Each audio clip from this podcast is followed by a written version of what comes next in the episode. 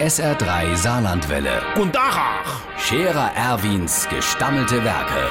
wo wir gerade beißen, pass mal auf. Erwin, grad einen Moment noch.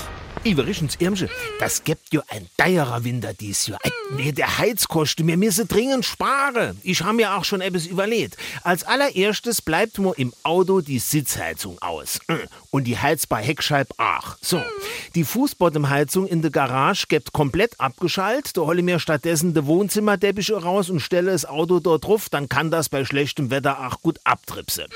In der Kisch gilt ab sofort die Devise, es wird nix mehr so heiß ges, wie es gekocht wird. Das heißt, so ein Dippe Nudelwasser, der kann jo auch immer bei 90 Grad kochen. Es müsse nicht immer 100 sind. So.